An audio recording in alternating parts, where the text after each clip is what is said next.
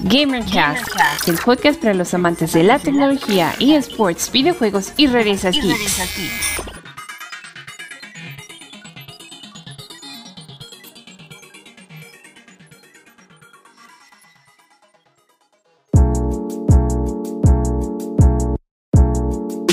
Hola, ¿qué tal? Sean bienvenidos a GamerCast. Estamos en un nuevo episodio de GamerCast.rocks. En esta ocasión eh, nos tocará platicar con Mariana Romo, Marillolo, Marillolo, si era así, ¿verdad? Sí, Marillolo.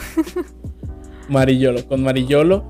Eh, ella es una caster de Tech Latam, de Latinoamérica. Entonces, eh, pues te damos la bienvenida, Mariana. Esperemos que te sientas muy cómoda en esta, en esta entrevista, en este podcast. Y pues vamos a empezar con, con la primera, con la pregunta. Pregunta, y pues bueno, es, es saber quién eres. O sea, ¿quién es Mariana Romo? Bueno, pues soy una mezcolanza de todo, se puede decir, porque yo en realidad estudié artes visuales, nada que ver con los jueguitos, y mucho tiempo me dediqué como a cosas de ese tipo, que es como producción, este, maestra de artes, etcétera.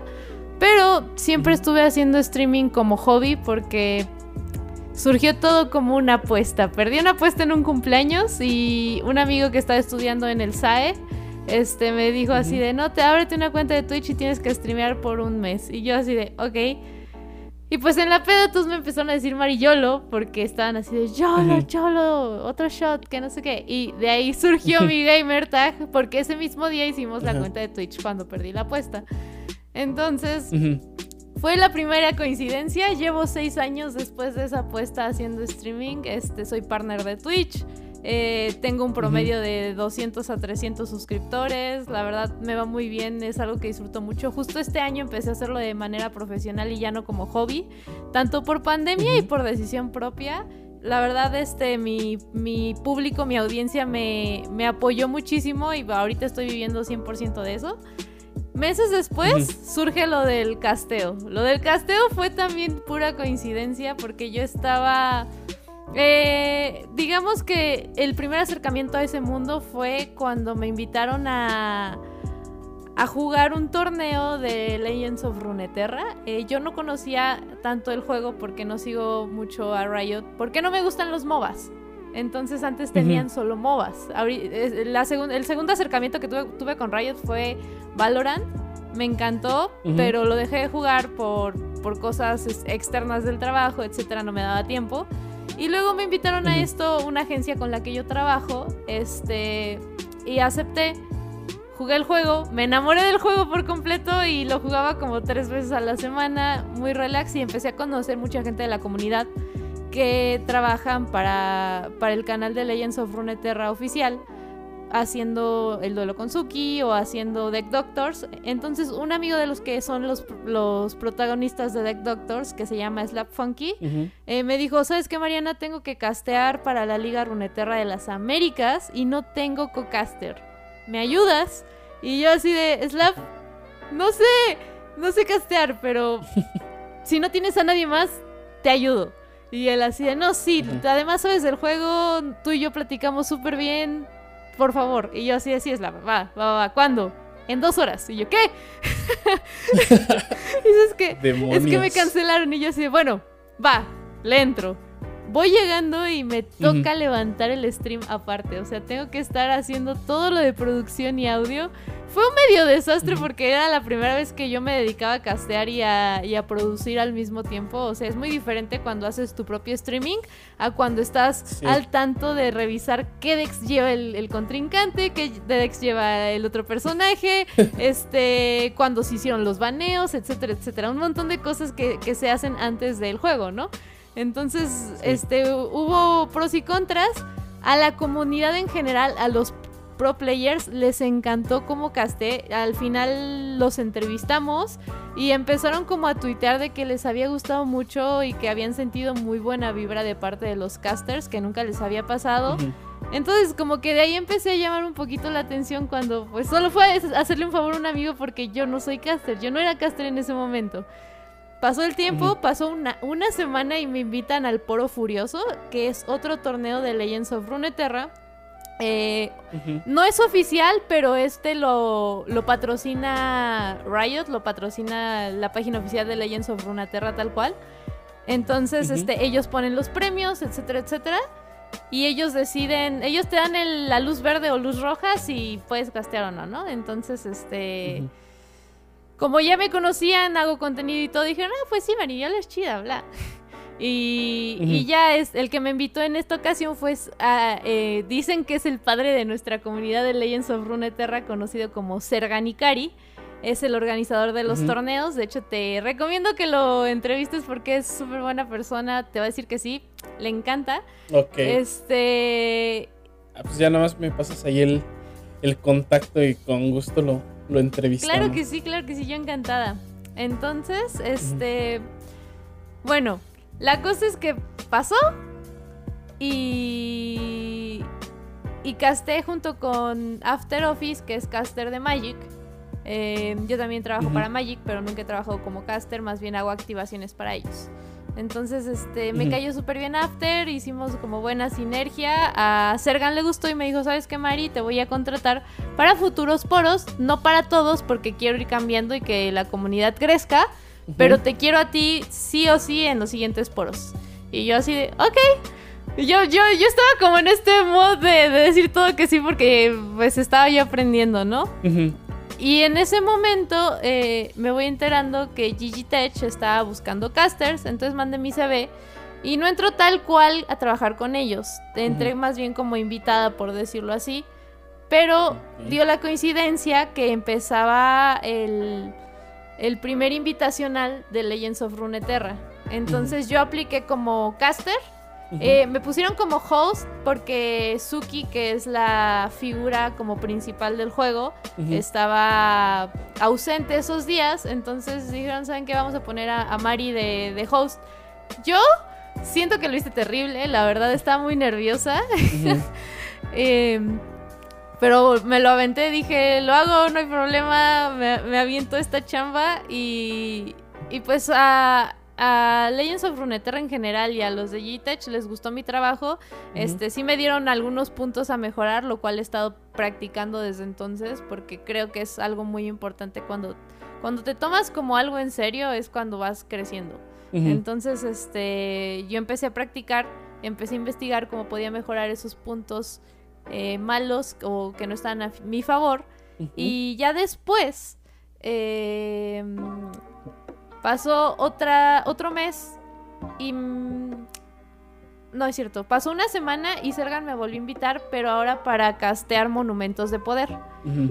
Entonces yo le dije que sí porque eh, Legends of Runeterra de la TAM no me había confirmado como caster oficial.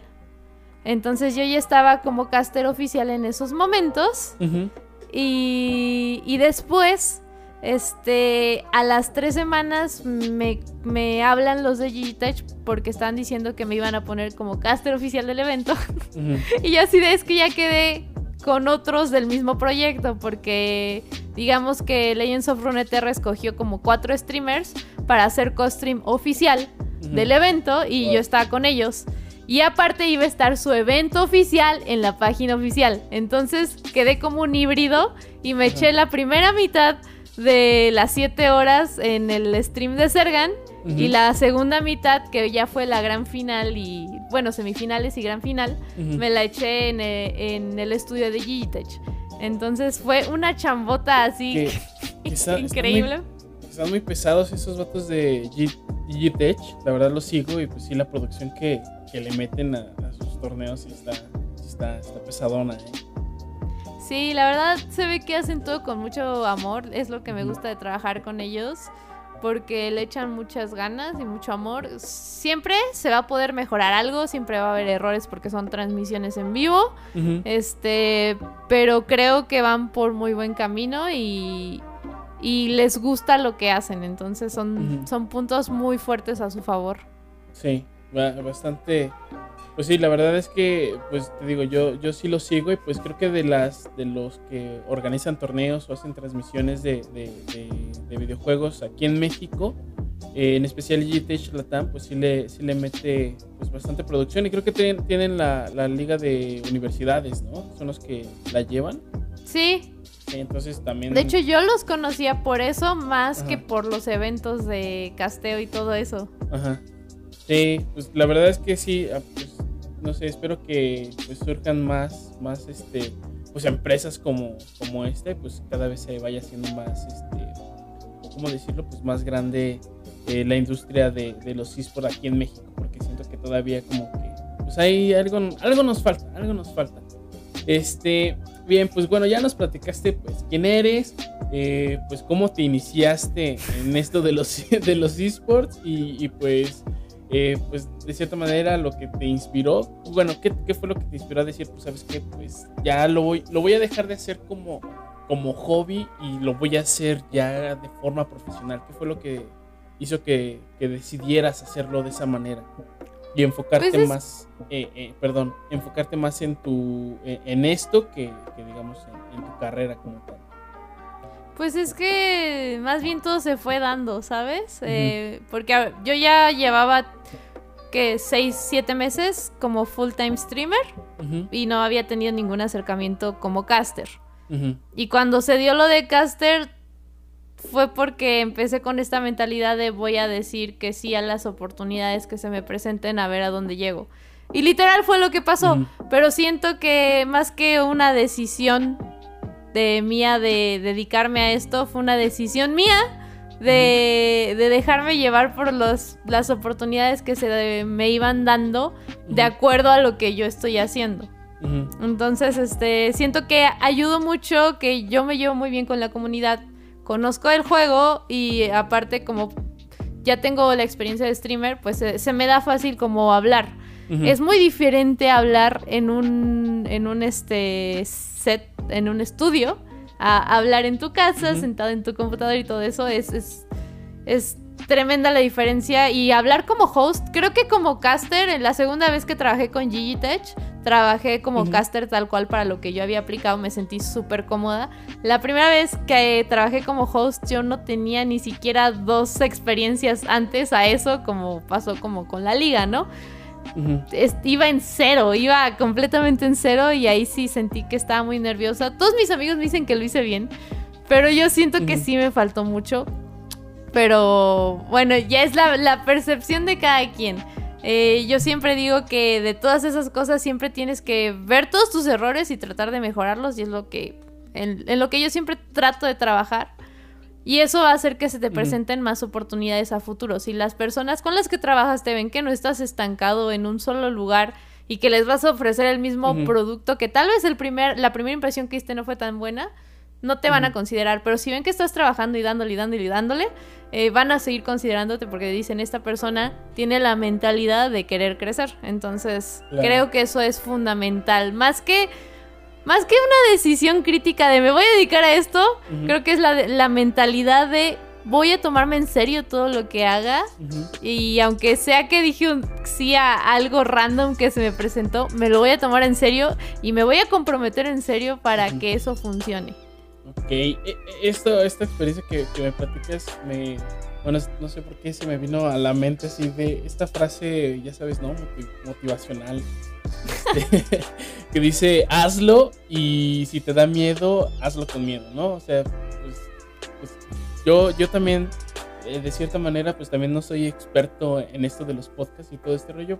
Y a veces pues siento que no tengo como la fluidez, pero pues bueno, aquí estoy tratando de, de luchar y pues siento que es pues también lo que lo que hiciste, ¿no? No, no, no tienes experiencia como tal, no sabías pues, a qué mundo te, te afrontabas, pero pues ahí, ahí estás, ¿no? Entonces, pues, se ve. Sí, aunque, aunque cabe destacar que tengo amigos con experiencia en el medio, uh -huh. como Cherrigan, que es muy conocida, eh, uh -huh. ella es caster, fue caster de Azteca, uh -huh. y antes de ella, eh, Argy, que uh -huh. él era caster, fue el caster más importante en su tiempo de, de StarCraft 2. Uh -huh. Él es como veterano, ha salido como en programas de televisión, este, ahorita trabaja para Twitch como gerente, entonces también fui amiga de Cohen mucho tiempo, entonces uh -huh. siento que todas estas personas me, me hicieron darme una idea y Hannah tanto Argy me dieron como con muy buenos consejos para poder como enfrentarme a todo eso, pero también es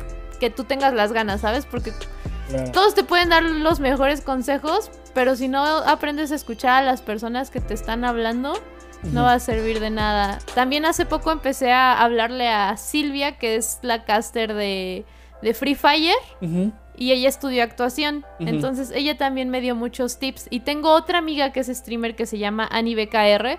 Pero ella solo es streamer, no es caster. Pero estudió eh, doblaje de voz. Entonces yo le dije, enséñame eh, ejercicios para que no se me acabe el aire, para aprender a respirar mejor, para tener tiempos. Todavía no los domino, pero sí me han ayudado mucho en, mi crecimiento de dos meses. O sea, llevo dos meses y ya llevo como seis eventos casteados, de los cuales son dos oficiales del juego. Son dos. Entonces, este, gracias a todo este apoyo, siento que, que es que yo he podido crecer, pero también es muy importante saber poner atención, tener autocrítica y tener ganas de seguir aprendiendo y, y no, no, quedarte estancado conforme de, ¿saben que ya logré esto? Ya soy caster, adiós amigos. No, no, no, no. Al contrario, debes seguir buscando en qué cosas estás fallando para que las personas como que sientan que tienes esas ganas de aprender y seguir creciendo para que te sigan invitando y tomando en cuenta. Tú, tú después de, de, que haces un casteo, de, o sea, vuelves a escuchar la repetición y ves eh, pues, lo que dijiste y ese rollo, o, te da como cosa, como los actores, ¿no? Que dicen, no, yo no quiero verme en la pantalla, no sé si te pasa algo, algo similar. No, nunca me ha pasado, o sea, sí se siente raro, pero desde que soy streamer veo todas mis repeticiones de los streams, todas, todas, todas, todas para ver cuánto tiempo me quedo callada, eh, cómo mis ritmos de voz afectan al chat, como yo, yo era muy tímida antes de hacer streams, por eso fue una apuesta, porque era algo que me tenía que incomodar a mí, porque soy, soy en persona muy introvertida, pero los streams y todo lo del casteo me ha ayudado a crecer mucho para ser una persona más extrovertida y saberme expresar mejor a la hora de estar enfrente de un público. Tal vez si estamos en una reunión cara a cara me, me cohibo un poquito al principio, ya después me voy desenvolviendo, pero porque yo siempre fui una persona como más no antisocial, pero sí, sí guardaba mi distancia y prefería como estar en mi, en mi mundo trabajando en mis cosas porque me gusta mucho como andar como pensando proyectos y cosas así, por eso estudié artes. Artes es proyectar y proyectar y proyectar, eh, investigar, estudiar y hacer. Y es lo que a mí me gusta. Entonces siempre me mantenía como un poco alejada y lo que me ayudó a, a crecer como streamer en primer lugar fue esto de la autocrítica y cómo haces un estudio y cómo haces una investigación sobre ti mismo viéndote. No hay otra. Es la única manera. Claro. Si alguien quiere crecer, mejorar su contenido, Debes sentarse y ser objetivo y empezar a ver lo que está haciendo. Para entender eh, qué es lo que tienes que mejorar, qué es lo que tienes que dejar tal cual como es perfecto y qué es lo que tienes que eliminar de todas tus mañas. Y es bien difícil porque todos tenemos muletillas, eh, todos tenemos este como algún toque raro de que nos movemos chistoso en la cámara. Luego no este somos... Sí, sí, sí. Sí. Y a veces ni siquiera te das cuenta, te concentras tanto en el juego que no te das cuenta que llevas minutos callado. Para ti pasó así porque estás pensando en que tengo que dar la vuelta, tengo que saltar, etcétera, etcétera. Estás pensando toda la serie de pasos que vas a hacer, tal vez de un nivel que ya hiciste y no podías pasar. Y tu audiencia como que está así de, ¿qué pedo? ¿Por qué está callado? O sea, y eso solo se quita si te empiezas a ver y dices, no manches, qué aburrido que soy. O sea, no estoy hablando. Lo mismo pasa con el casteo. Si tú no ves cómo casteas, no te vas a dar cuenta de las muletillas.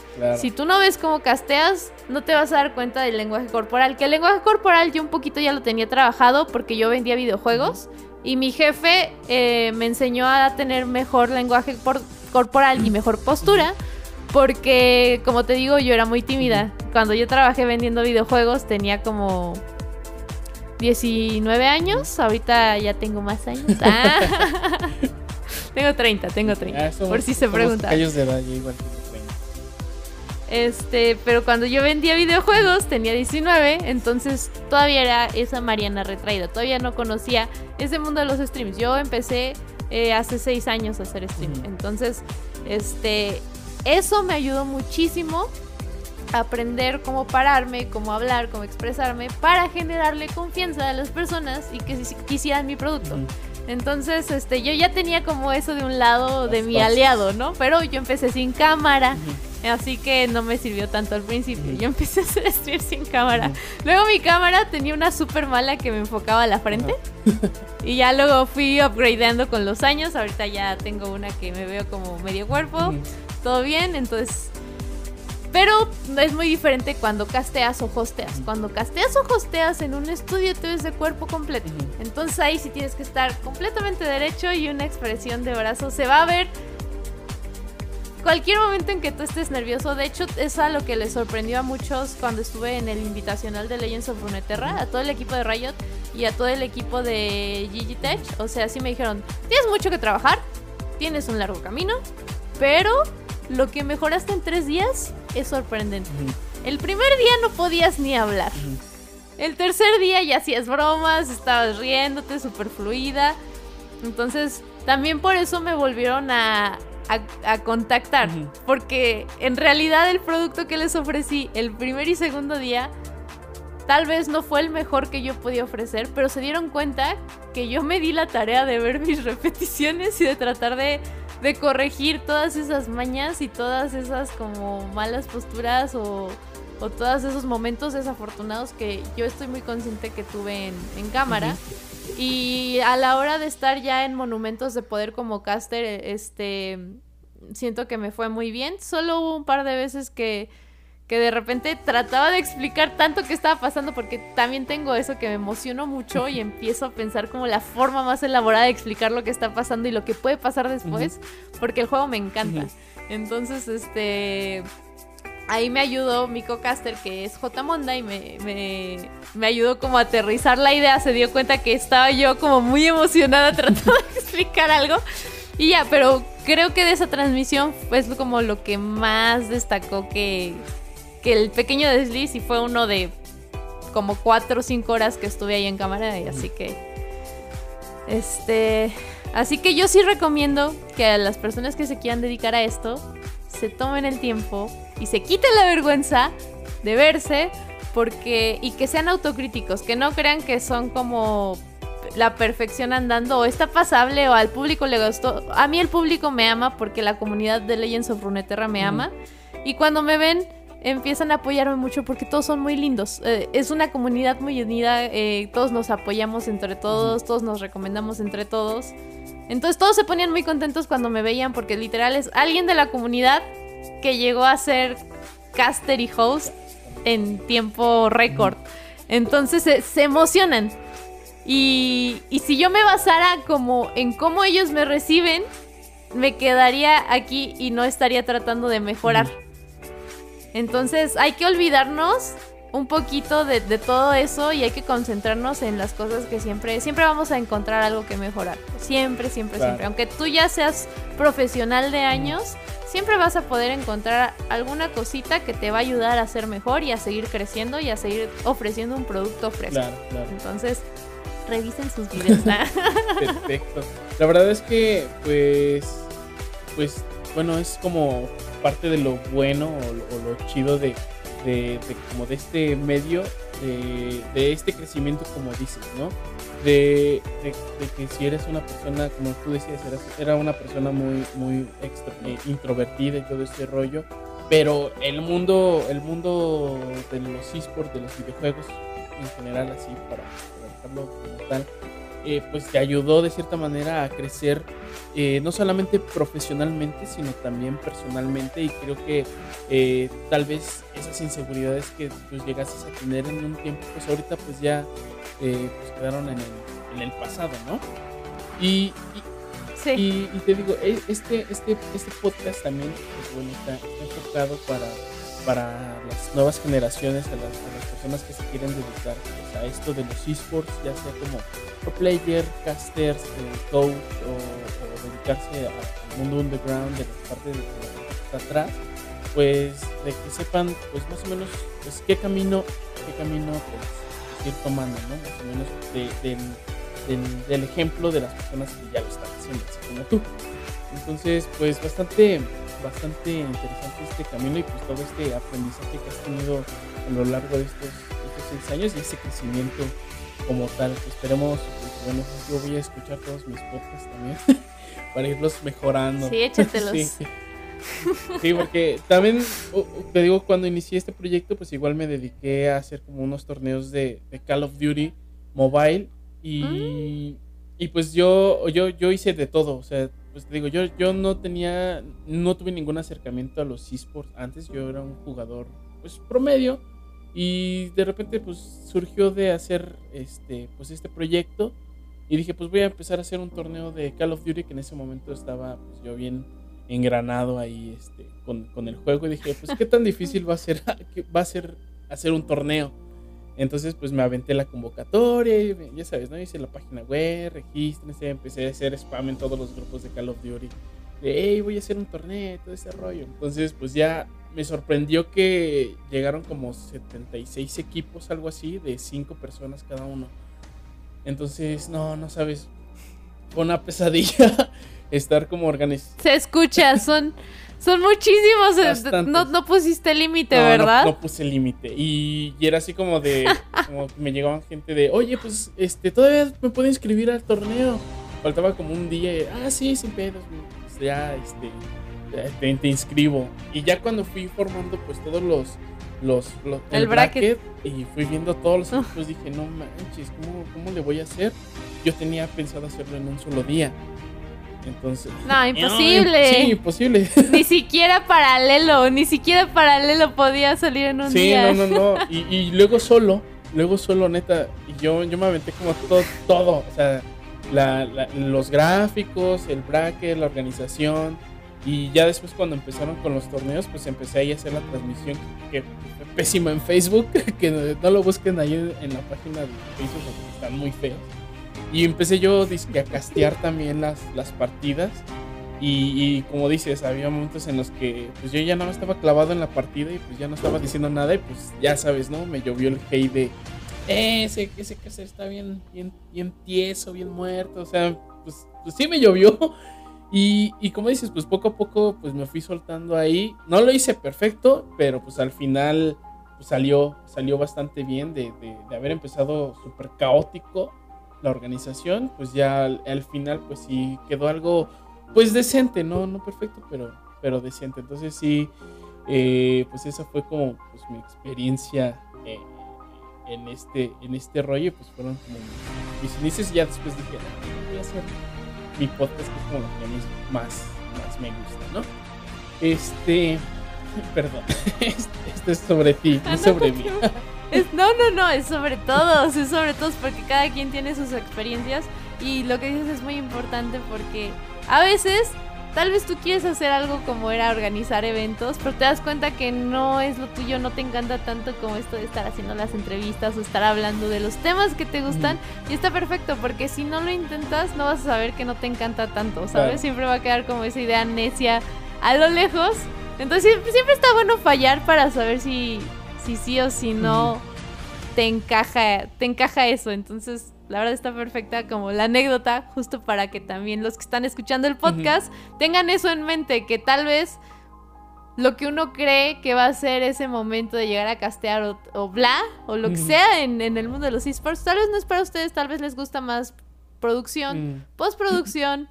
o hablar sobre el tema, hablar sobre la escena y todo es válido, todo es parte de este ecosistema tan bonito que estamos formando entre todos. Claro, claro, claro. De, pues de, es un proceso como tal. Es un proceso pues, igual de, de, ir experimentando, ver qué es lo que qué es lo que te gusta, eh, si eres bueno jugando, si no. Entonces siento que es como, como un proceso primero de saber qué es lo que te gusta, qué es lo que para lo que tú eres bueno y posteriormente ya que encontraste eso que tú sientes que eres bueno y pues que la gente te hace ver que, eres bueno, pues bueno, tomarlo y pues seguir progresando, ¿no? Pero, este, escalón a escalón, ¿no? Entonces, pues yo lo veo como, como, como tal, como, como un proceso. Entonces, pues esperemos que las personas que estén escuchando ese, ese podcast, pues bueno, con, con esto les, les ayude a, a encontrarse. A encontrar su camino en la vida. Así es. en la vida de los esports. Así es. Bueno, vamos, vamos a, a seguir con, con, las demás preguntitas que tengo aquí por, por, por, por preguntarte. Este, y es Claro eh, la, la tercera pregunta es: ¿qué ha sido lo más difícil a lo que tú te has enfrentado en esta industria de los esports?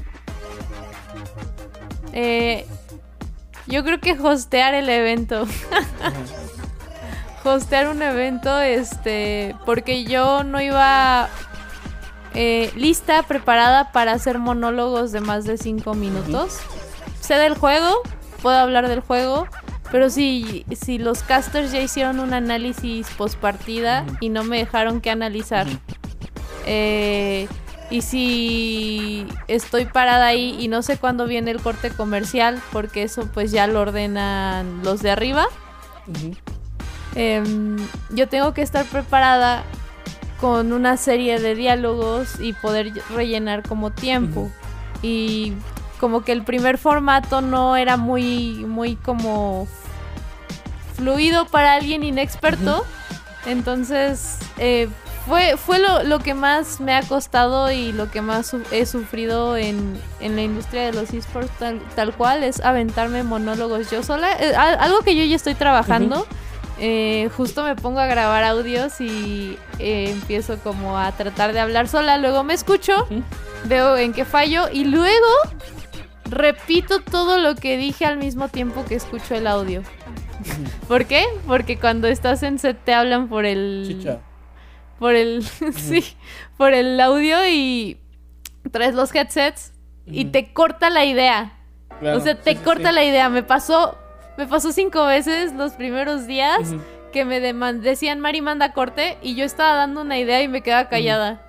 Y yo en cámara se veía rarísimo. Se- o sea, porque no sabían por qué me quedaba callada, creían que era por nervios o algo así y era porque me estaban hablando por, por el headset. Entonces, creo que que saberte preparar para lo que vas a hacer e- es clave. Yo nunca había sido host y no sabía como todas las partes que tenías que trabajar para trabajar como un host porque sales menos tiempo que los casters. Pero los casters siempre tenemos apoyo visual. Claro. en tiempo. Entonces siempre vamos a tener de qué hablar. Y si no está pasando nada en la partida porque es muy lenta. Legends of Runeterra es lento, pero siempre hay de qué hablar. Es- está para analizar lo que está pasando en el tablero y las posibles resultados. Entonces nunca te quedas sin hablar. Valorant igual, es un juego muy dinámico. Rocket League igual. Entonces, este, el, los casters la sufren menos en ese sentido porque siempre vamos a tener el material enfrente. Claro. Y después analizamos inmediatamente después de que vimos la partida, entonces no estamos fríos en el tema. El host entra minutos después. Ya se habló del tema, ya se vio la partida. Entonces tienes que buscar la forma en la que debes refrescar ese contenido y debes de buscar la manera en la que debes extender eso y hablar cinco minutos. Eh, yo estaba muy nerviosa y estaba hablando muy rápido. Entonces lo que estoy trabajando ahorita es como tratar de tener como ejercicios de respiración para poder hablar un poco más lento.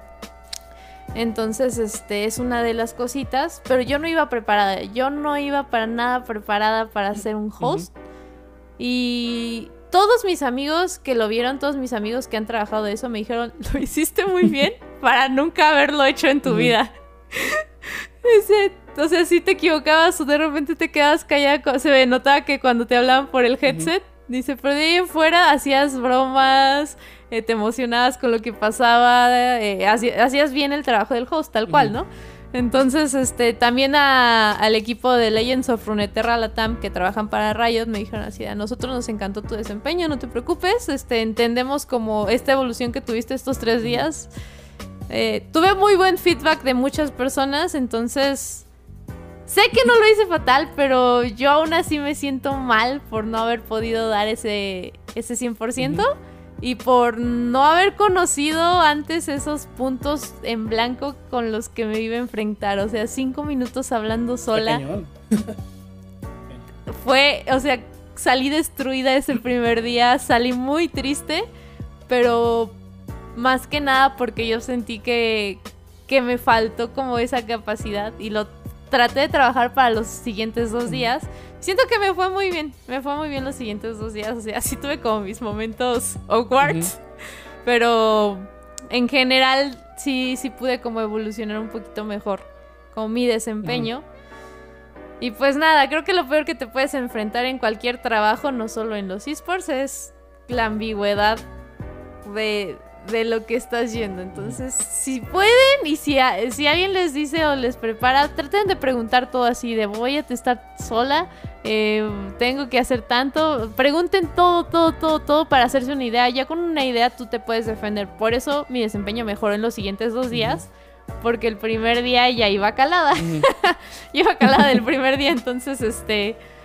Eh, ya lo pude llevar mejor, pero creo que ese fue el reto más grande enfrentarme a algo de lo cual no, no conocía. Ok, no, pues sí. eso es un reto bastante, bastante, bastante grande. Yo la verdad no, no, pues no, no podría, no podría ser host. Soy igual, no sé, como que ideas. Primero lo pienso demasiado y después como que sale y algo muy chiquito, entonces no, abarcar cinco minutos, pues sí está, está cañón. Eh, ahora, eh, pues bueno, me dijiste que tú estudiaste eh, artes visuales, ¿verdad? Artes visuales, ¿sí, verdad? Sí. Ok. Y bueno, esta, esta siguiente pregunta, pues bueno, es eh, para, las personas que quieren ser caster, bueno, ¿qué es lo que deben de hacer para ser caster? y si tienen que estudiar algo o, no. pues, pues no sé, a mí te digo que lo mío fue sinergia pura y no es, yo estudié artes. Eh, pero uh, acudí a personas que estudiaron teatro y locución. Los que me ayudaron más en todo esto fueron personas o que ya tenían experiencia en casteo o personas que tenían experiencia en teatro, actuación y locución o doblaje.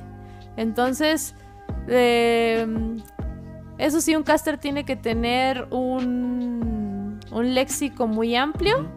Entonces también les recomiendo lean mucho amigos, lean en voz alta, eh, traten de, hacer crecer su vocabulario para, para no ser eh, repetitivos y no ser monótonos a la hora de expresarse porque pues son partidas, depende de lo que quieran castear, van a ser partidas de 6 horas, van a ser partidas rápidas, pero las jornadas van a ser largas.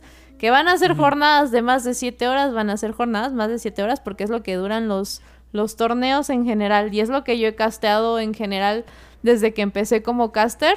Eh, Si me echo 4, de 4 a 7 horas promedio cuando me toca un evento. Entonces, sí trabajen mucho eh, cómo manejar su voz, eh, cómo manejar la forma en la que se expresan, no sonar reiterativos, eh, no hacer como tantas bromas, porque a lo que le gusta a las personas de los casters es que tengan un tinte más profesional, más si están en una escena profesional, tal cual, o sea, si estás casteando para una empresa o para un publisher, tienes que tener eh, esa postura. Ya si es un torneo de amigos y te dicen eh, no, no tenemos etiqueta de nada, puedes bromear y si los mismos este, organizadores bromean contigo, ahí tú ya te puedes dar la libertad de soltarte y, de jugar y así, ¿no? Y hacerlo como más familiar eh, para, todo el público, pero si estás este, casteando para, te digo, el publisher, para la desarrolladora, para una empresa como Gigitech, si tienes que tener en mente que hay ciertos puntos que no puedes hacer, no puedes este eh, pecar y tender un poquito como a lo simple, no, no, no, no quieres ser como esa persona simple que hace bromas porque se acabó eh, el tema de conversación. Es lo último que quieres porque no te van a tomar en serio, no te van a buscar después. Tienes que ver cómo exprimir tu idea hasta el último detalle. Tienes que, que trabajar todo eso. ¿Y cómo se trabaja? Pues leyendo, eh, leer te ayuda mucho, leer te, te, facilita muchísimo, estudia el juego en tus ratos libres. Yo escucho podcasts de, Legends of Runeterra en mis ratos libres, nos estoy cocinando, pongo un podcast para siempre estar fresca porque pues todos los juegos de competitivo la meta cambia constantemente, las condiciones del juego cambian con cada actualización, cada parche que le hacen para nivelar el juego. Entonces, siempre te tienes que estar alimentando esto y así te ayuda a, estar en contacto con la escena y aparte te da material para hablar a la hora de que casteas. Entonces sales ganando por dos escuchando un podcast. Y la otra es buscar gente que, sepa de actuación o meterte a cursos de actuación, cursos de, de oratoria, cursos de, de doblaje, de control de voz, respiración. Todo eso te va a ayudar a entregar un producto más limpio y más certero. A mí me falta mucho. Yo, yo sigo aprendiendo de todos los consejos que me han dado todos mis amigos que son actores que se dedican ahorita ya de caster profesionales todos mis amigos que son actores de, doblaje también, entonces este es algo muy importante que tienes que estar trabajando. Yo no soy experta, apenas estoy aprendiendo, llevo dos meses en la escena, me ha ido muy bien porque soy perfeccionista y me gusta como ir mejorando todo lo que pueda, pero también soy muy, creo que una de mis, de las cosas que más le gusta al público es que yo soy muy alegre. y me río y de repente como que hago comentarios así o estoy viendo jugadas y me emociono y se me sale la risita. O sea, está hablando mi cocaster y de repente yo me empiezo a reír porque ya vi que va a ganar el otro y es así, no, no me aguanto. Entonces como que esa naturalidad al público le gusta, entonces tengo esas dos cosas, que sí busco esos puntos a mejorar. Antes yo pecaba mucho de reflexionar en torno a mi experiencia de lo que tengo en competitivo, bla, bla, bla. Pero mi experiencia en competitivo no se compara con la experiencia en competitivo de los jugadores de alto nivel. Entonces puede ser como para los que están entrando y medio entiendan como yo entiendo, pero no siempre es bueno porque ellos son las estrellas. Tú no eres la estrella, entonces también te tienes que cambiar ese chip. Y eso le pasa mucho a los que somos streamers. Los que somos streamers estamos tan acostumbrados de hablar de nosotros porque tenemos que hablar de nosotros porque estamos... Yo hago 10 horas de stream diarias. Hablo todo el tiempo. Entonces... Eh, lo que más me facilita poder hablar todo ese tiempo con mi público es sobre reflexionar las cosas que veo en torno a mis experiencias personales y eso me ayuda a alargar muchísimo el tema de conversación, como no tienes idea. Entonces las primeras veces que estuve hosteando me agarraba yo de ahí para no quedarme sin tema y no quedarme como en la ambigüedad, pero se tiende a ver un poco mal porque no es sobre ti el evento. O sea, tú eres el host y tú tienes que hablar de las de los personajes que están en el evento. Entonces, ese chip también como de streamer cuesta cambiártelo cuando estás hosteando, pero si no eres streamer y quieres entrar así de lleno, tú habla de la escena y de lo que estás viendo, no hables de ti. Si eres streamer, trata de cambiarte el chip, porque regreso a lo mismo, no es sobre nosotros, es sobre todos los personajes que están participando. Y sé que ayuda mucho, sé que se siente un gran alivio poder como interiorizar en tus experiencias para explicarle al público lo que estamos viviendo, pero a veces no es lo mejor. En el caso del hosteo y en el caso de, de del casteo, no es lo mejor. No se recomienda. En el streaming sí lo puedes hacer porque son muchas horas. Sí, sí, claro. Entonces, este, y, es diario, el streaming es diario. Yo estoy ahorita en promedio casteando em, torneos oficiales y no oficiales eh, cada, cada fin de semana. Entonces todos los fines de semana, desde que empecé a castear, he tenido evento. Entonces, pero son, son más separados los tiempos y todos son personajes diferentes. Hay muchos que vuelven a aparecer. Hay, tengo un amigo que se llama Daiguren que trabaja como jugador profesional para el equipo Mafia Esports en Legends of Runeterra. Y él me lo encontró, fue la primera partida que casté y de ahí me lo encontraron un montón de veces en otros eventos y de hecho él me apoya mucho, se mete luego a llamadas conmigo, nos podemos hablar del juego, eh, me explica el punto de vista de los jugadores competitivos, yo le dije, ¿sabes qué? Ayúdame, ayúdame de ahí.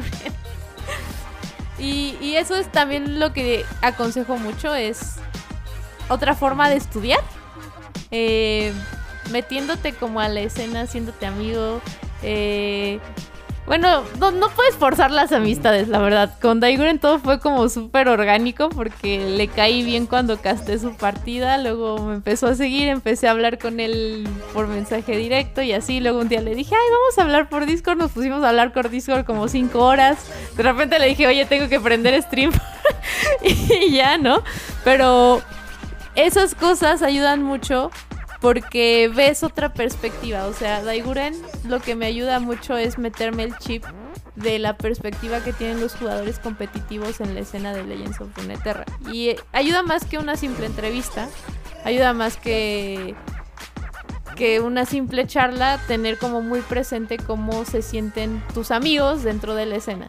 Tengo también otros amigos que son streamers, creadores de contenido exclusivos para ese juego y, y me hablan de cómo se sienten en, este ecosistema. Tengo otros amigos que se dedican a organizar los, los eventos y todo eso. Entonces todo eso es material y nos sirve a todos. O sea, yo siempre comparto mis experiencias con mis amigos casters o mis experiencias con mis amigos.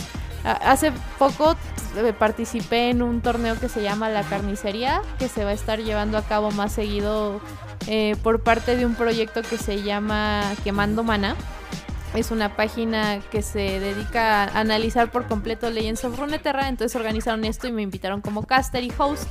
Yo les dije que sí porque pues me encantan todos los proyectos de comunidad y más cuando están tan bien hechos, entonces ellos le echan muchas ganas y dije, obviamente que sí trabajo con ustedes. Y a la hora de estar armándolo, ellos no conocían algunas herramientas que yo ya había aprendido por andar hosteando y andar levantando streams de otros torneos y les dije, ¿saben qué les va a solucionar la vida? Esta herramienta, úsenla. La usaron, se olvidaron de todo lo que tenían planeado antes y adoptaron eso porque era mucho más fácil configurar todas las escenas, configurar todo. Y creo que también eso es muy importante, o sea, lo que te van enseñando, compartirlo, porque luego esas personas puede que te vuelvan a enseñar algo y, se vuelve como retroalimentación muy bonita, que es algo que tiene mucho Legends of Runeterra, todos somos muy amigos eh, y nos compartimos experiencias de un lado para el otro, de arriba abajo, por como quieras porque nos gusta vernos crecer entre todos. Somos una escena como muy emergente y, nos gusta como apoyarnos los unos a los otros, ya sea jugadores competitivos, ya sea casters, ya sea organizadores de torneos, ya sea creadores de contenido, etcétera, etcétera. Pues la verdad es que pues eh, bastante bastante bueno, es una comunidad bastante buena. No no ya ves que hay comunidades que son super hate. Entonces, pues bueno, me sorprende que esta comunidad sea bastante bastante amable, amistosa está muy chido y que se compartan, pues, como dices tú, ¿no? Que Así suelen ser, ¿eh? Ajá. ¿Sí? Mucho las, las personas que se dedican a los juegos de cartas, así son. Porque les gusta compartir su gusto por los. No sé si tienes amigos que jueguen Magic que te dicen, yo te armo un deck con las cartas que no uso. Juega Magic conmigo. No, no, no sé si te ha pasado. No tengo amigos este, que jueguen, jueguen eso. Pero estaría chido. Yo, tengo muchos amigos. tengo muchísimos amigos que juegan Magic y ninguno se conoce entre ellos. Ni, hay unos que ni siquiera son gamers y solo juegan Magic por hobby. Y todos son igual, ¿eh? Me dicen así de, no, Mariana, yo te enseño a jugar Magic, te armo un deck hacemos una juntada ahorita que por COVID no se puede y me dicen, no, vemos si se puede armar el Magic físico, pero en videollamada. Se tiene que poder, Mariana. O sea, sí, ahorita que ya Magic te... Eh, tú este, haces como activaciones para Magic y ya tienes tus propios decks, se debe de armar algo con todos, que no sé qué. Y así son, también los de Yu-Gi-Oh! son súper lindos. Justo te iba a decir, justo te iba a decir que, que eso me, me, me, recordó a mis tiempos de secundaria con, con los cartas de Yu-Gi-Oh! Hubo un tiempo, audiencia, en el que pues yo era aficionado a, las cartas de Yu-Gi-Oh! y pues ahí andaba en la secundaria jugando ese rollo. Fue una etapa, pero bastante buena. y sí, como dices, pues queríamos que todos nuestros amigos pues le entraran a jugar Yu-Gi-Oh! Y ya, fin de, fin de mi confesión. Es que, es que es así, y así es en todo el mundo de los juegos de cartas. Como que las comunidades de los juegos de cartas son súper amistosas y es así de entren, aprendan, crezcamos juntos y, y te van aceptando y acobijando. Yo por eso he crecido tanto en tan poco tiempo en parte, porque la comunidad me ha apoyado mucho en general. y también o sea, al, final los que deciden si vas a estar o no en el torneo oficial casteando eh, es Legends of Runeterra y Gigi Tech, ¿no? Entonces también como las cartas de presentación que yo tenía para ellos y cómo trabajo fue lo que les gustó porque pues qué tal que hago un trabajo horrible el primer día, el segundo día, el tercer día no, no mejoro y Legends of Runeterra y Gigi Tech van a decir, ¿saben qué? A ella no, no le vuelvan a hablar nunca más no vale la pena seguir gastando tiempo en esta persona. Entonces, este, sí un poquito ayuda a la comunidad, pero también es mucho esto, seguir teniendo presente que aunque la comunidad es tan linda y te empuja, tú también tienes que, dar esos pasos para mejorar y, pensar, porque al final los que dan la decisión eh, certera y conclusiva de si vas a estar o no casteando estos eventos importantes son, son las empresas ya más grandes. O sea, hasta eso a veces como yo no tienes que tener una trayectoria tan larga, pero si trabajas bien, te va a ir bien. Entonces, son, son esas dos cosas. Sí, y, bueno, ya hablando de, pues, de, de, las, de las empresas, de la, de la industria como tal, ya que estamos hablando como del conglomerado ya más grande, y eso va hacia la segunda pregunta. ¿Tú cómo ves la industria de los esports en México y Latinoamérica? Yo la veo bien, la veo, o sea, ya tenemos como las bases. Eh, yo no soy la primera caster mujer y no voy a ser la última. Eh, antes que mi persona están Hannah, que es Cherrigan, eh, Suki, Pancha, muchas, muchas streamers y muchas casters con una trayectoria enorme de cada quien de su propia región o país, pero ahí están. Entonces, más que nada, ya no somos tan emergentes, ya estamos medio establecidos, ya existen varias agencias que trabajan con las marcas y los publishers por años, más de seis años que yo empecé a hacer stream, que fue cuando en realidad empezó, yo creo que todo con la prensa, y más que nada en México se veía mucho que la prensa era los primeros puertas que se daban. Y ahorita hay pasos más grandes. Eh, creo que el paso más grande que hubo el año pasado o antepasado, no recuerdo bien. Ya perdí la noción del tiempo por la pandemia.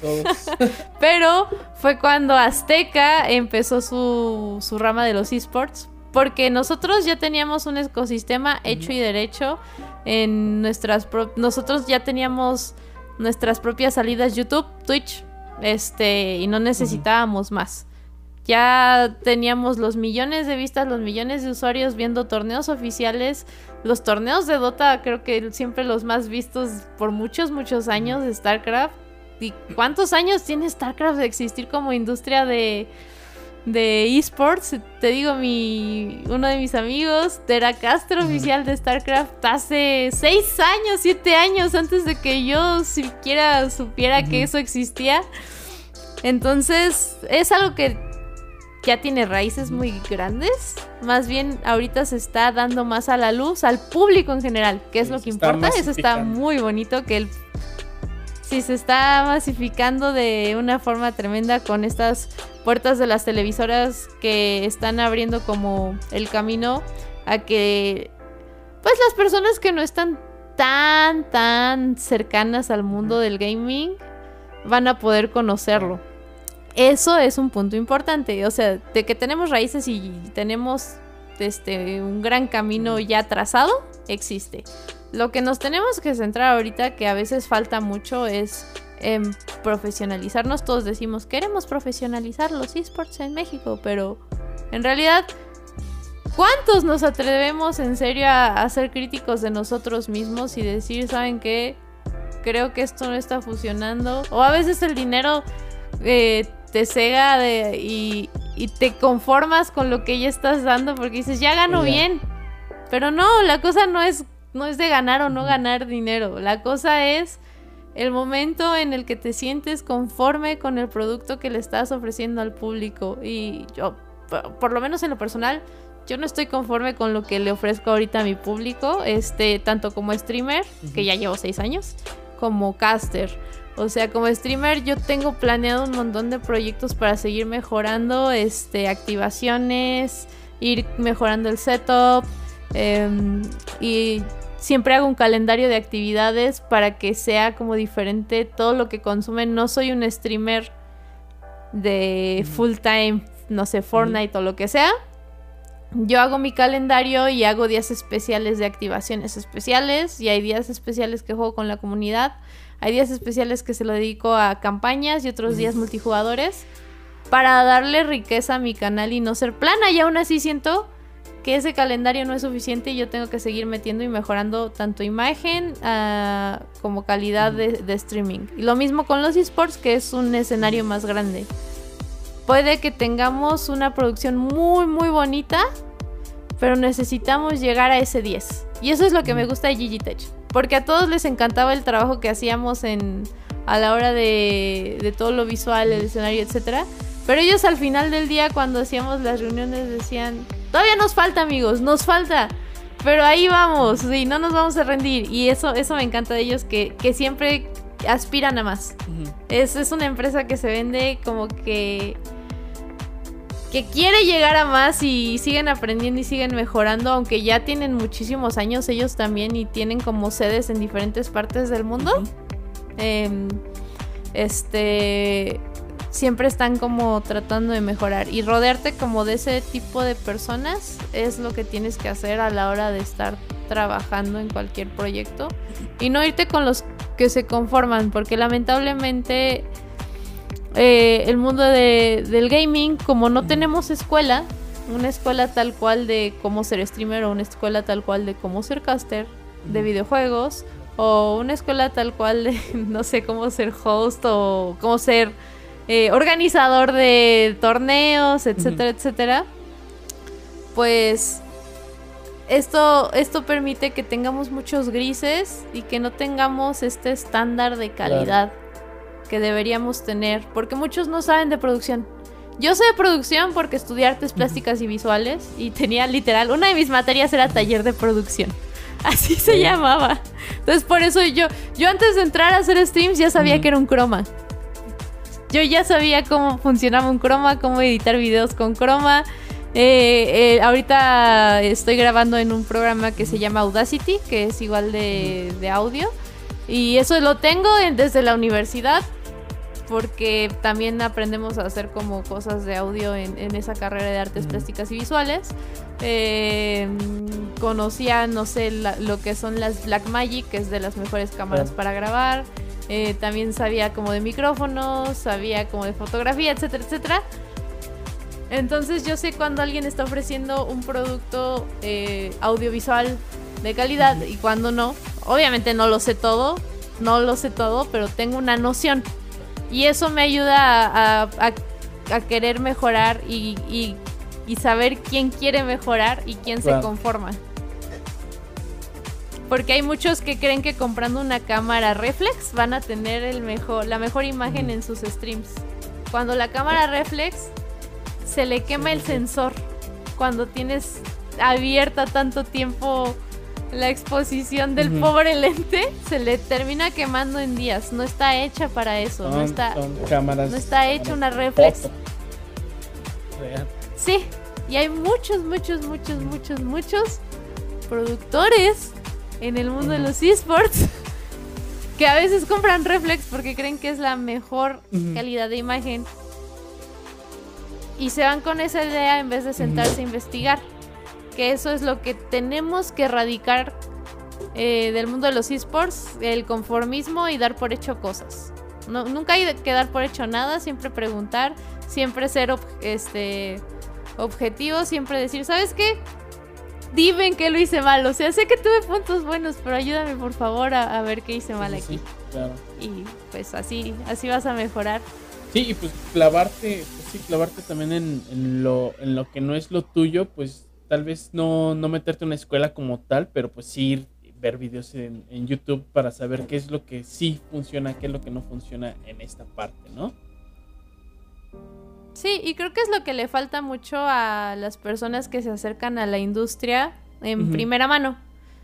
Querer tener como ese conocimiento extra. Pero los que ya están como más establecidos, o las televisoras, te digo, como Azteca, pues ellos tienen un conocimiento de producción más grande. Lo que les falta a ellos tal vez es ese conocimiento del medio, pero por eso contratan a personas que se están acercando al medio. Sí, sí, sí, claro. Y bueno, este, vámonos con la, la siguiente preguntita. Ya está pasando el, el tiempecillo.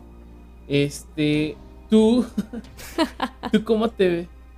Perdón, hablo No, pero, mucho. pero la verdad está bien, está pues bastante, bastante ameno. Yo, yo no me había dado cuenta que ya había pasado una hora, pero pues, la verdad es que está, está bastante interesante, pues sí, sabes, sabes bastante.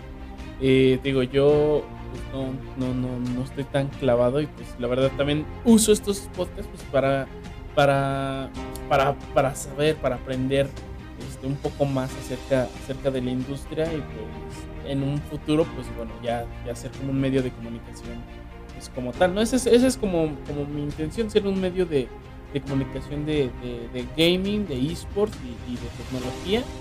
Y pues bueno, este, esta, esta, esta, este, este podcast, pues bueno, también, también lo estoy usando yo como, como aprendizaje, ¿no? Para saber este, qué, es, qué es lo que hay detrás de los esports, porque pues uno, un usuario normal, bueno, yo en mi caso que soy un jugador muy casual, pues la verdad es que pues desconocía todo esto de, lo que tú me estás hablando, todo lo que me hablaba esta Karen Pais acerca de, la organización de los torneos. Uno solamente ve que son unos vatos que están jugando y ganan millones de, pesos, ¿no? O de dólares por, por jugar. Pero pues la verdad es que hay un trabajo por detrás muy cañón. Si uno se quiere dedicar a, los esports, pues bueno, pues sí se tiene que preparar bastante. Y bueno, te digo, yo, pues mi intención también con esto es traérselo a las nuevas generaciones que, que sepan de, de ustedes y también yo usarlo para, para aprender acerca de, de la industria de los esports para pues nutrir eh, posteriormente pues bueno este proyecto de medio de comunicación de- de videojuegos, esports. Entonces, pues Sí. pues la verdad es que, te digo, yo estoy disfrutando mucho esta, esta plática, pero no me había percatado de la hora. Este, y bueno, vamos con, con- Nos faltan solamente unas preguntitas más. Este, Voy a tratar de contestarlas lo Sí, más conciso no. posible. Yo también me explayo mucho. Está muy chido, está muy chido. La verdad es que pues, sí, sí vas a dejar pues, un legado aquí para, para, para las personas que escuchen este podcast. Esperemos que sean bastantes. Y, y bueno, vamos a continuar. ¿Y tú, tú cómo, cómo ves la industria dentro de unos 10 años? Y también cómo es que tú te ves, eh, pues ya sea dentro de la industria o, o profesionalmente. Eso es muy difícil para mí porque pues yo no me veía hace dos meses trabajando de caster. Y, y también cuando empecé de streamer, no se me ocurrió. Yo ni siquiera sabía que era Twitch e- ese mismo año. Entonces, ¿dónde me veo yo? No sé, a dónde me lleva el viento. Ah. ¿Y dónde veo la industria? Pues le veo un panorama muy bueno, la verdad. Eh, cada vez crecen más. Esperemos que, que las compañías, en vez de querer como cerrar, sigan abriendo las oportunidades que nos han estado abriendo todo este tiempo. Eh, sigan surgiendo más plataformas. Eh, sigamos compartiendo y aprendiendo los unos de los otros. Yo ahorita eh, estoy trabajando en un proyecto para hacer este clases de cómo empezar a streamear. Entonces, en cuanto me den luz verde de anunciar el proyecto y todo, la, daré de, manera oficial, pero ya están buscando escuelas oficiales. eh, cómo enseñar esto, cómo, cómo, educar a la gente a entrar a este mundo, a personas que nos hemos dado de topes en la cabeza, se nos acercan y nos dicen, ¿sabe qué? Queremos hacer un curso contigo, de tal, tal y tal. Ahorita te digo, estoy yo trabajando en eso, entonces le veo un buen panorama porque ya instituciones más serias están, están volteando a verlo. No, no acaba aquí, va a seguir creciendo toda la industria. La cosa es que nosotros empecemos a, a ser más críticos para que México pueda generar una escuela bien hecha de, de esports, para que podamos eh, poder exportar buenos productos, buenos casters, buenos streamers, buenos hosts, buenos productores, que siempre va a haber talento en México, pero debemos ser el ejemplo a seguir. Ahorita muchas, muchas de las empresas más grandes están trabajando directo aquí, eh, no tanto en el resto de, de América. Eh, de toda Latinoamérica están como muy concentrados en lo que es México. Entonces deberíamos estar aprovechando eso para aprender y explotarlo. No, no decir, ah, soy de México y lo merezco y me llegan las cosas porque pues es el, país más importante de la TAM. No, no somos el país más importante. Eh, hay mucho talento en toda Latinoamérica. Muchos de mis compañeros casters son de otros países. Este, son maravillosos, súper inteligentes, con una trayectoria de trabajo eh, muy intimidante para mí. Luego saber que estoy con ellos eh, casteando. Ahorita yo hablo muy fluido. Pero cuando estoy con ciertos amigos que yo ya sé cuánto tiempo llevan trabajando y para qué han trabajado, para qué han casteado, qué eventos. A, veces sí se me ve un poquito cohibida porque me da pena porque ya sé que ellos vienen con todo el conocimiento del mundo y hay mucho, mucho talento en toda Latinoamérica, en todo, toda Latinoamérica. Entonces, nunca quedarse con la idea de que aquí se está gestando, nos va a ir súper bien, no amigos. El trabajo literal es de quien lo, lo, busca, se esfuerza, investiga. Entonces, tratemos de hacer eso. Yo es lo que invito a todos porque la escena va a seguir creciendo, es un hecho, por lo que yo he visto, lo que estoy experimentando, que me están buscando para hacer cursos porque es una de las especialidades que yo tengo. Tengo especialidad en docencia, entonces puedo hacer planes de estudio, etcétera, etcétera. Eh, y por eso se me ha abierto también esas puertas. Pero esas, todas esas experiencias a mí me dan la obviedad de que esto pues va a oficializarse aún más con el tiempo de estas carreras emergentes que ya van a ser un hecho, ya te lo van a enseñar en las escuelas, hay que aprovecharlo y nunca, nunca, nunca, nunca ser conforme. Creo que el mensaje general que quiero dar con esta plática es que siempre quieran esforzarse, estudiar, aprender y juzgarse, ser autocrítico. Siempre, siempre, siempre, siempre. Basta. Ah, no, la neta sí. Es un consejo muy chido. Y la neta, eh, pues sí, la verdad que también lo, tomo. Lo tomo, tomo ese consejo que, estás dando.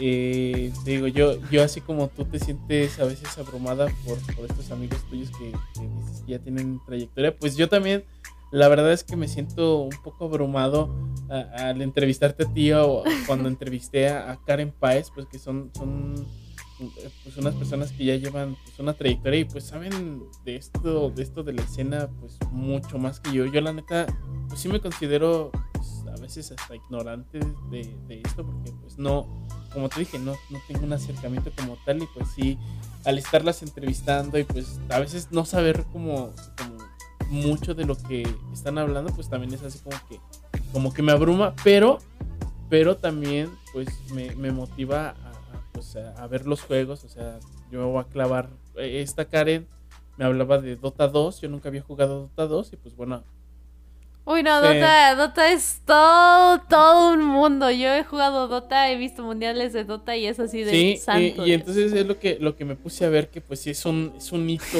es un hito en los, en los esports Dota 2. Entonces, pues, lo conocí, ahora me voy a meter a, a, ver este, este, este juego del que casteas. Se me fue el nombre. Legends of Runeterra. Entonces, pues me voy a, me voy a clavar a, a, verlo y pues, pues te digo, también lo estoy tomando aprendizaje y pues sí, eh, si, si me escuchan que no hablo mucho, pues bueno, es que porque también, pues como que me da penita a veces. Sí, me abruman a veces no, a veces no saber mucho, mucho del tema, pero pues bueno, ahí estoy, estoy pues, haciendo mi luchita por, por, por, comprenderlo y pues bueno, adentrarme, adentrarme más en este mundo de los esports. Eso es lo importante, que no te quedes como en lo abrumado y decir, sabes que ya no quiero saber nada. Eh, lo importante es literal aventarte y tratar de, de investigar y, crear tu propio criterio en base a, bueno, con base a lo que ya escuchaste y a lo que estás estudiando. Eso es lo que te va a ayudar más a crecer. Eh, yo sí soy mucho de preguntar, soy bien molesta con mis amigos y les pregunto y les pregunto y les pregunto cada que me, viene algo nuevo en la vida que no he hecho, es así de, ¿sabes qué? Tengo que hacer esto. ¿Cómo lo hago? Y ya me medio explican, le pregunto a tres personas diferentes y de ahí yo hago como el mío. O sea, veo pros y contras de cada consejo y, ya yo eh, con el criterio que Dios me dio. ah, un cierto. Con mi criterio ya. De, consejos, ¿no? sí, pues está, chido. la verdad es que Mm, pues la, la, última pregunta pues era ¿qué, qué, consejos le darías a las personas, pero pues bueno, creo que todo este podcast pues ha sido un, un, un, gran consejo para, para, todos ellos. La verdad es que pues me, me, quedé muy sorprendido este, por todos estos consejos que diste, la verdad es bastante, bastante buenos y que las personas que lo escuchen pues los tomen en cuenta. Eh, pues ya no tengo más preguntas, ya no tengo más, pero la verdad es que siento que fue una, una charla bastante, bastante amena y pues de bastante aprendizaje de, la mano de Mariana Romo. no, gracias a ti por la entrevista, me divertí mucho y tal vez sí voy a dar un último consejo. Eh, compartan sus conocimientos, o sea, está bien querer aprender, está bien investigar y preguntarle a otros, pero también la industria va a crecer si nosotros compartimos. Yo por eso cuando me dijeron que si quería hacer cursos de streaming dije que sí. Y cuando se acercan a otros a preguntarles, no quieran que les resuelvan la vida. Tengan preguntas concretas. Cuando alguien esté interesado en algo, va con preguntas concretas, acepta las, las respuestas y no pregunta más. Se pone a investigar todo por su cuenta se nota mucho cuando alguien está muy interesado en crecer y cuando alguien no. Me ha pasado mucho desde que inicié stream hasta ahora, muchos años, muchos amigos se acercan conmigo, tanto como cosas de casteo como cosas de streaming, para preguntarme cómo le hice para tal o cual. Y yo me doy cuenta quién le va a echar ganas y quién me va a hacer caso y quién no me va a hacer caso y quién solo está buscando como la llave del éxito, la cual no existe. Este. Y son personas que luego veo que crecen o que desaparecen en la industria. Em, y, sí, se, se, nota mucho la forma en la que se acercan a preguntar. Entonces, sean honestos con ustedes mismos eh, a la hora de qué tan comprometidos pueden estar. O sea, muchos me preguntaban así de, es que Mariana, ¿cómo le hiciste para poder vivir de streaming en estos meses, porque yo empecé a hacer stream desde marzo por pandemia, que renuncié a dos trabajos y uno se canceló. Entonces tuve que aventarme así, ser completamente honesta conmigo misma, pero pues no fue de a gratis, o sea, no tuve un, una llave del éxito. Renuncié a muchas cosas, yo hago en promedio 10 horas de stream diarios este, lo menos que hago son 8 o 7. Si estoy muy cansada, llego a hacer 6. Este, divido mis streams en, en, la mañana y en la noche. Hago, hago calendarios de contenido. Hago cosas de comunidad. Entonces no es una sola cosa, no hay una sola salida. Y cuando les digo así de, pues dime qué es lo que tú quieres hacer como streamer. No es que quiero streamear y yo sí, sí. Pero qué es el producto que quieres ofrecer o qué es el tipo de cosas que quieres streamear. No, es que yo quiero que... entonces como que... claros sus objetivos. Quieren... Sí, no, no tienen objetivos claros y quieren que tú les ayudes paso por paso y pues también las personas no están como para eso, ¿no? O sea, no somos el papá de alguien que te va a llevar de la mano caminando en lo que aprendes. Ya somos todos adultos y tenemos que tener metas y objetivos claros y eso es lo que te va a ayudar para que la gente te ayude. Eh, Y lo mismo me ha pasado con los casteos, que muchos me dicen, es que, Mariana, ¿cómo le haces para que no te dé pena hablar cuando casteas? Es que según yo lo hago bien. Cuando lo hago solo, pero a la hora de castear se me traba la lengua y yo, ¿te grabas cuando estás solo? Porque una cosa es tener la percepción de cómo lo haces y todos tenemos, o sea, pasa lo mismo cuando streameas. Ahorita regreso a ese tema, pero todos tenemos una percepción de cómo hacemos las cosas a, cómo las hacemos realmente. Este, hay veces que uno tiende a juzgar mucho a los streamers cuando se atoran o se equivocan, porque la noción del tiempo es muy diferente cuando estás haciendo eso a cuando lo estás viendo. Y cuando estás solo viendo, puedes observar todo lo que pasa alrededor porque estás como en una abstracción de, la acción.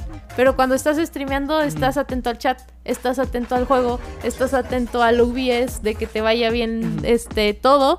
Entonces, en realidad no te das cuenta que ese streamer tal vez se le pasó juntar una frutita porque está atento a otras 20 cosas al mismo tiempo. Y tengo muchos amigos, muchos amigos viewers que como yo les doy consejos de cómo streamear eh, o cómo mejorar su calidad de streaming, empiezan a hacerlo y regresan semanas después y me dicen, es que cómo le haces para hablar y jugar al mismo tiempo y no y que y, poder jugar Rocket League, me ah, encanta Rocket League, es uno de los juegos que más se dispierte. Entonces, yo hablo todo el tiempo cuando juego Rocket League, meto goles, vuelo, etc. Y mis amigos juegan mejor que yo cuando yo estoy en stream. Pero ellos luego se han puesto a hacer stream y dicen, es que ¿cómo le haces para leernos y jugar bien? O sea, dicen, tal vez no metes tantos goles como nosotros. Digo, pero yo no puedo, o sea, juego Rocket League y o veo el chat, o hablo, o juego. Entonces, eh, eh, es también como tener conciencia de que dedicarte a, hacer stream no es como solo solo dedicarte a una cosa, sino que estás haciendo muchas cosas a la vez. Entonces, no cuando te acercas a un streamer y, le, preguntas consejos de cómo hacer stream, hazle caso. Y, no creas que nada más es sentarte a jugar jueguitos, porque todos podemos sentarnos a jugar jueguitos. Pero ¿cuántos streamers eh, tienen un viewer siendo los mejores jugadores de su juego, pero no le hacen caso a su chat? ¿Y cuántos streamers que son súper sociables, que son, que hablan un buen, etcétera, tienen los montones de viewers? Porque el streaming es una actividad social. Si yo quiero ver al mejor jugador, me voy a ver un torneo y tengo casters que están hablando, etcétera, y, y no voy a estar en silencio viendo a alguien por horas jugar un juego. Entonces es, es mucho cuando ustedes se acerquen a pedir consejos, piensen bien el panorama completo no, no se cierren a una idea de primera instancia que tienen, investiguen bien el medio y ya ahí, ahí van, van haciendo sus preguntas, porque también hay que saber investigar y investigar y compartir creo que es lo más importante. O sea, este medio de, de videojuegos en México no va a crecer si no aprendemos a compartir y soltar información y si no aprendemos a hacer las preguntas correctas. Entonces, esos son mis dos consejos para cerrarlo. Preguntas correctas y apoyar a los otros que están, que están creciendo. Eso es muy importante. No manches, la neta. Que, que, que hasta, hasta me dan ganas de llorar. No, bastante, pues unos consejos muy, muy, muy buenos. Y, y, pues sí, esperemos que, pues que pronto la industria, la industria de los esports aquí en, en México y Latinoamérica, pues bueno, lleguen a ser pues tan grandes como, como lo es en Norteamérica, en Europa, en Asia, Corea, ¿no? Que Corea es un... Es un, es un eh, ¿Cómo se dice? ¿Fue la palabra? Son monstruos. Sí, son, son monstruos. Realmente, pues sí es... Ahí sí llega pues prácticamente a todos lados, todas las personas, hasta las mamás. Y todo ese rollo, pues andan clavados ahí. Es como, como ver fútbol. Entonces esperemos que en algún momento pues llegue a suceder aquí, aquí en México. Ese la verdad es como también uno de, mis sueños que pues se vuelva, se vuelva así de grande, ¿no? Así de grande. Entonces... pues mira, el talento lo hay, eh, la escena existe, solo falta un quiebre cultural, porque es un fenómeno sociocultural y tristemente Latinoamérica eh, no estamos tan apegados en algunas cosas de, tecnología de forma cultural. Porque todos, todos, todos tenemos mínimo una consola en casa. O sea, por eso, de hecho, eh, no sé si has escuchado, pero ya van a empezar a cobrar impuestos sobre consolas en casa. Y, ya van a poder entrar a tu casa para ver qué aparatos tienes, justo para cobrarte cuántas consolas tienes en tu casa y todo eso. Eh, bueno, eso viene desde antes, ¿no? Pero esto se debe a que México es el mayor consumidor de videojuegos de toda Latinoamérica y que estamos ahí peleando entre todos los del, primeros del mundo. O sea, sí existe como esa necesidad de consumir en torno a los videojuegos, ya sea en ocio o de una forma más profesional, de que existe, existe.